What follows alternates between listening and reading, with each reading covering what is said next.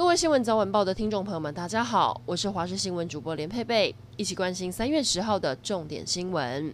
中国有可能武力犯台吗？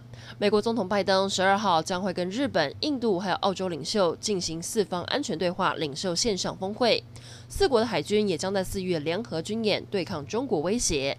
台湾可能得增加战力，因为美国印太司令部司令海军上将戴维森指出，中国很可能会在六年内入侵台湾，并企图在亚洲地区取代美国的影响力。他们会持续提供台湾国防物资和自我防卫能力。台湾和帛琉积极讨论旅游泡泡，指挥中心认为帛琉没有疫情，也开始试打疫苗，希望让双边入境都不用检疫，否则就失去泡泡的意义。专家也认为当地算是安全，如果配套做好，不会有太大问题。不过国人返国最好还是自主健康管理比较安心。而博流当地这几天也已经开始演练台湾旅客的入境动线。台中捷运终于要恢复通车了。从去年十一月试营运发生列车轴心断裂，暂停行驶到现在已经将近五个月。经过市府还有专家以及北捷局召开六次的会议，确定安全后。台中市长卢秀燕上午宣布，从三月二十五号开始进行为期一个月的试营运。这段期间，民众可以免费搭乘。接着四月二十五号就会正式通车。小羊在大街上趴趴走，还逛大卖场。园林警方接获报案，有一头黑色的小羊在路上乱窜，影响交通，立刻派出了四名员警出动抓羊，七手八脚忙了半个小时才将小羊制服。警方表示，已经接到了两三次小羊乱跑的报案。饲主没有看好，现在将依道路交通管理条例来开罚。三一一福岛核灾十周年前，让不少人关心起台湾二零二五非核家园的愿景和台湾核电厂的未来。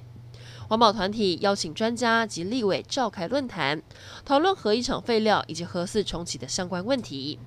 立委陈椒华认为，政府应该从产业结构转型和替代能源方案来着手改进。台大地质系教授陈文山更表示，核四厂建筑安全系数有问题，重启问题很多。希望面对公投，民众可以借鉴邻国，冷静思考。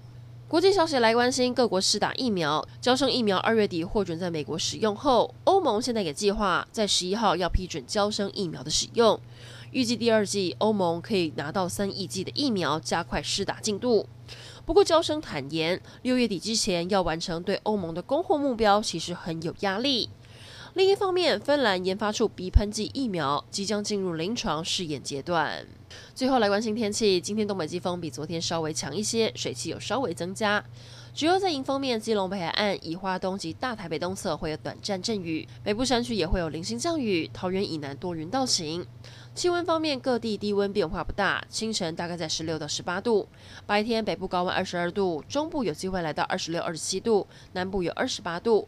至于东半部的高温在二十到二十四度。最后要提醒您，今天南部空气品质不太好，高频最糟是红色警示，云嘉南是橘色提醒，中部跟竹苗是普通，其他地区是良好。中南部的朋友请尽量不要长时间在户外活动。以上整点新闻，感谢您的收听，我们再会。